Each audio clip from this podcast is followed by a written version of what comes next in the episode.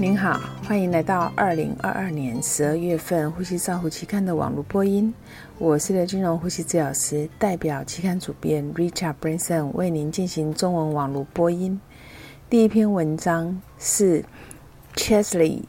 等人回顾七千五百位受试者隐形低血氧发生率，确定种族对于血氧测定的准确性的影响。作者收集超过一万位不同族群的受试者，比较他们的动脉血氧饱和度 （SaO2） 和脉搏血氧饱和度 （SpO2） 的差异，定义出隐形低血氧症为当 p-SpO2 介于九十二到九十六 percent 的时候，但是 SaO2 却小于八十八 percent。结果显示，黑人受试者产生隐形低血氧症的发生率是一般受试者的二点五倍。测量值显示，有三分之二的 SaO2 与 SpO2 的误差大于四个 percent。作者建议维持所有的病人的 SpO2 要大于九十四到九十八 percent，以减少隐形低血氧症的发生。莫尔等人提供皮肤色素对于血氧计准确性的影响回顾评估，低动脉血氧采样的记录时间比 SpO2 复杂。建议防范错误的策略包括不依赖单一的 SaO2 比上 SpO2 的关系，使用 SpO2 的定义治疗决策的临。介质要小心使用。最后，他们建议收集一次性的数据和前三句的数据。第二篇文摘是由马蒂等人分析助咳机 MIE 在八种吸气吐气压力组合的猪模型研究。研究人员测量黏液的移动、呼吸的流速。呼吸力学和血液动力学的变化，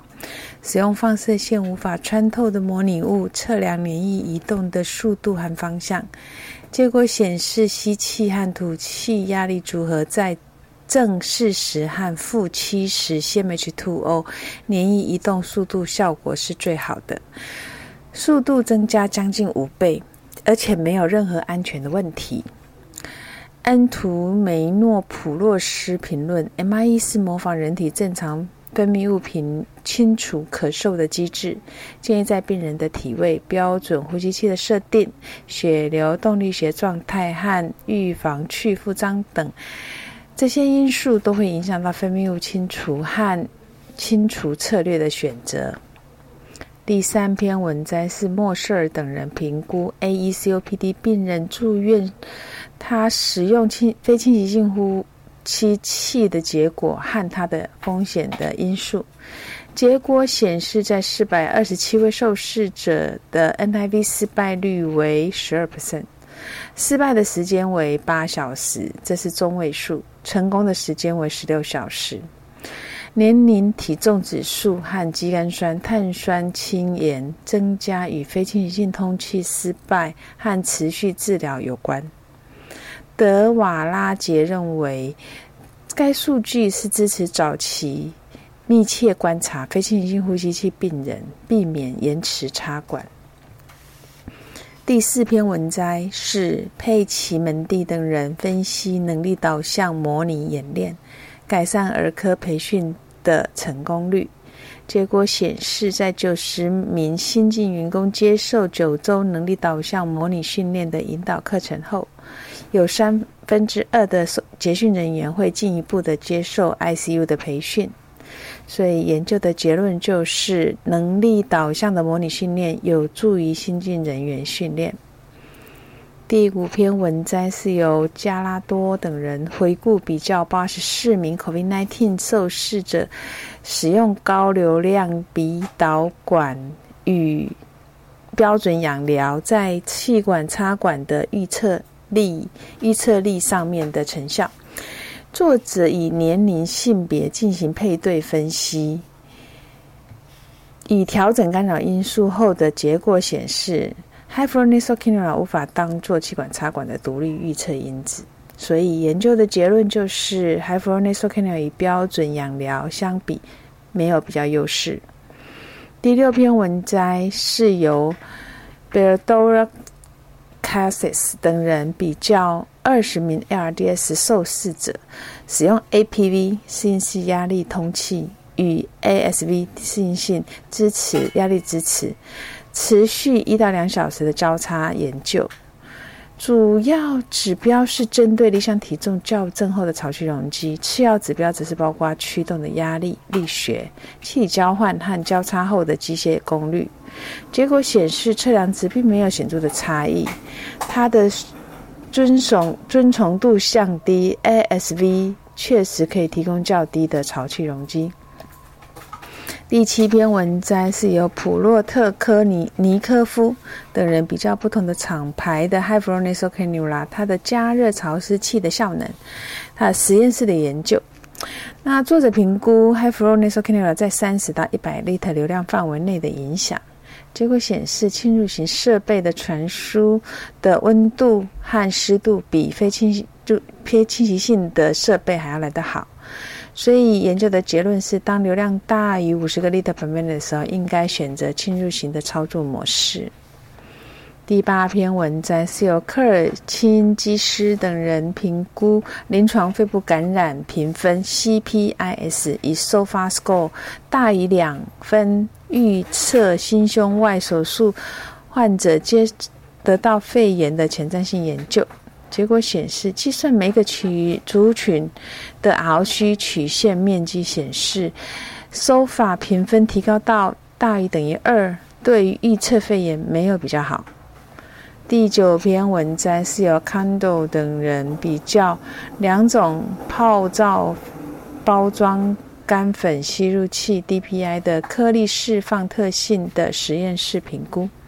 他们比较 DPI 颗粒释放量和峰值吸入流量的每一个阻力，并且比较吸入流量的差异以及由此产生颗粒体积的差异。研究的结论就是，严重的疾病病人需要较低吸气流量的低需求的 DPI。第十篇文章是由卡伦等人访谈参与撤除。维生治疗的呼吸治疗师的执行研究，他们整理受访者会谈记录，转译评估后，确定了过程权利关系，提供撤回生命支持所需要的工具，以及情绪暴露的表现三个主题。他们发现提供了一个框架，让呼吸治疗师的经验和知识在参与撤除维生系统。上面改进的参考。第十一篇文章是由斯特里克兰等人分析 COVID-19 大流行期间呼吸治疗师的工作疲乏的定性研究，透过呼吸治疗师的倦怠调查的事后分析，整理出五个总体主题，包括人员的配置、工作量、身体、情感的后果、结果。缺乏有效的领导和缺乏尊重，所以作者得到的结论就是这些领域可以作为改善的目标。第十二篇文章是由 Robert 等人分析某医学中心的呼吸治疗师在 COVID-19 期间的健康状况，作为使用主题分析进行每一季的调查分析。结果显示，七成不甚的呼吸治疗师曾经感到工作疲乏，有一半以上的人曾经有抑郁的症状。他们将人员配置挑战、工安全问题、工作场所的冲突以及缺乏工作和生活。平衡作为职业倦怠的先兆，所以他们得到的结论是，机构应该设计和实施减少工作疲乏的策略。第十三篇文章是由阿寇等人评估一天的机械通气课程对呼吸治疗师在解释呼吸器波形和识别不同步的能力的成效。结果显示，本课程对于经验较少的呼吸治疗师的分数提高幅度比较大。作者结论就是，呼吸治疗师可以从职业生涯早期呼吸器波形解释方面得到额外培额外给予额外的培训中获益。需要阐明培训。的最佳长度和内容。第十四篇文章是由杜普雷斯比较两种类型的氧气面罩的简短报告。他们凭他们描述了双主干面罩，一个面罩有两根雾气管连接到位于 High Flow Nasal Cannula 顶部的排气口。根据他们的经验，该装置保持流量，同时改善了氧合。第十五篇文章是由。中等人分析 COVID-19 受试者在一般病房使用 High Flow Nasal Cannula 照顾的成效。结果显示，一般病房提供 High Flow Nasal Cannula 是可以减少 ICU 拥挤的压力，并且是安全有效的。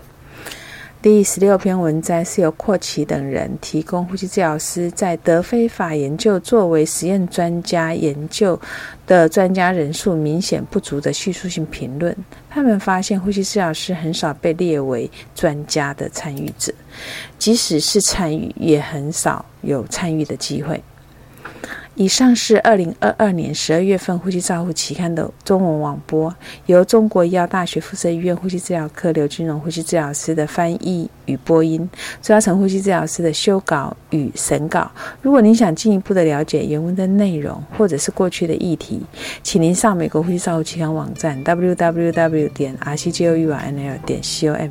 你也可以借由网络的订阅，自动收到未来的网络播音议题。谢谢您的参与，再见。